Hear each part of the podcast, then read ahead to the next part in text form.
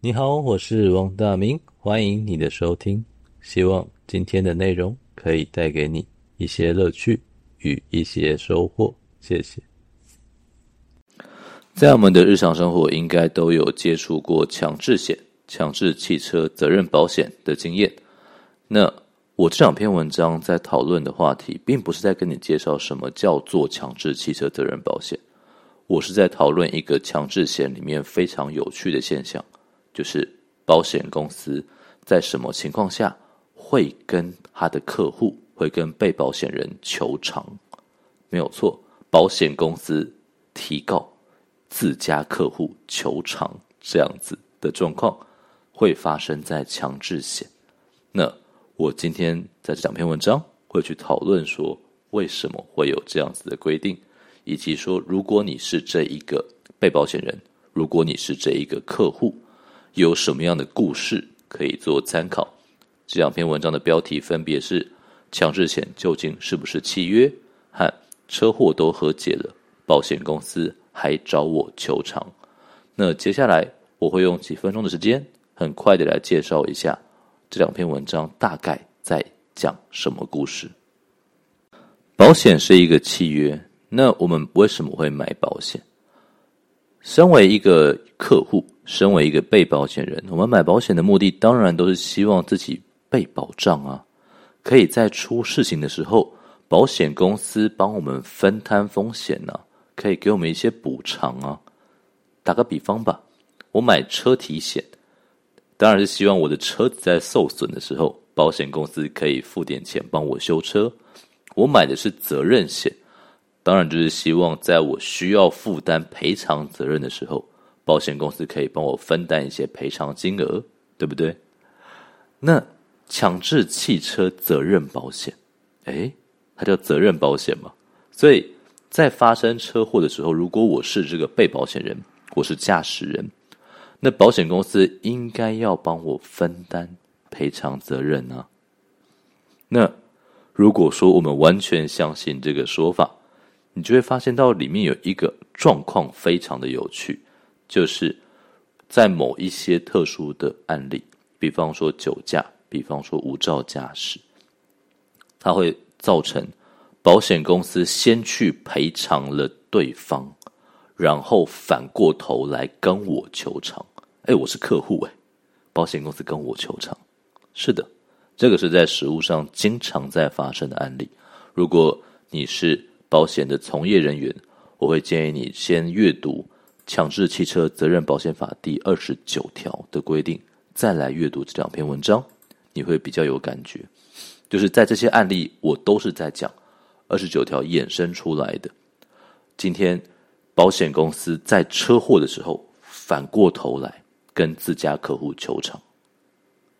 那如果身为一个客户，身为一个保险公司投保强制险的客户。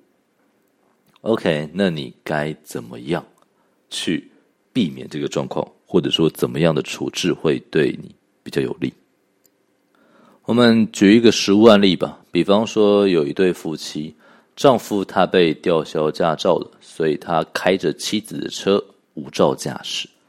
那在无照驾驶的时候呢，他开在路上，结果是一个行人喝醉酒，喝醉酒的行人横越马路。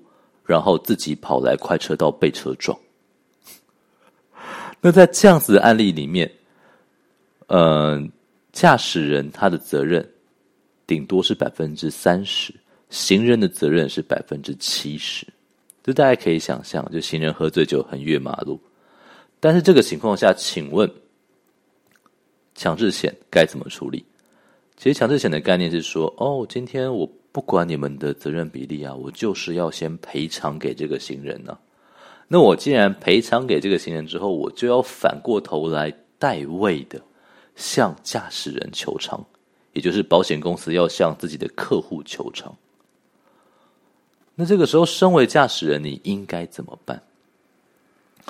如果说你知道这个规定，你可能会说：“哦，这样吧，那我就先先和解，先调解。我身为驾驶人。”我先跟这个行人达成和解，那我们就可以在和解书上面写出我们抛弃所有的法律请求权，抛弃民事请求权。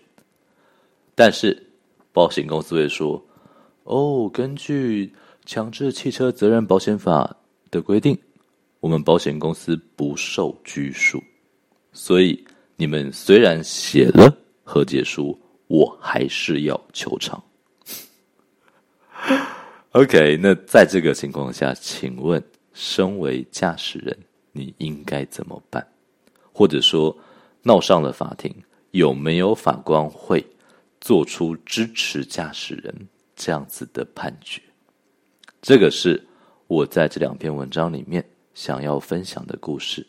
那如果说你有这个需求的话，欢迎就是订阅我的文章。你可以选择订阅我的专题。它叫做签契约前要先知道什么。你也可以选择订阅方格子目前的专案，叫做 Focus Premium。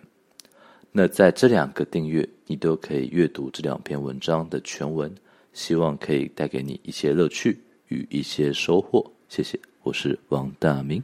如果有任何的指教，欢迎追踪我的 IG 王大明 W A N G 点 D A 点 M I N G。私讯与我回馈，希望说我的文章可以带给你一些帮助、一些乐趣跟一些收获。谢谢。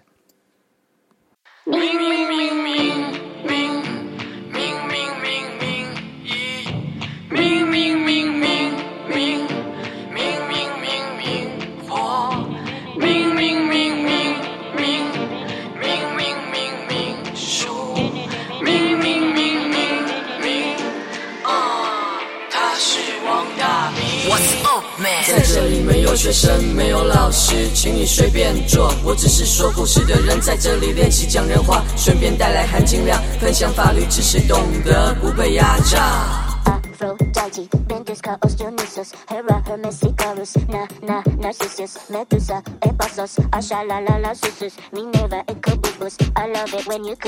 嘿，不要怀疑，是说律师有距离，拆下领带我也可以那么不正经。什么言论自由，要懂得靠边走，乖乖坐好，让我给你露一手。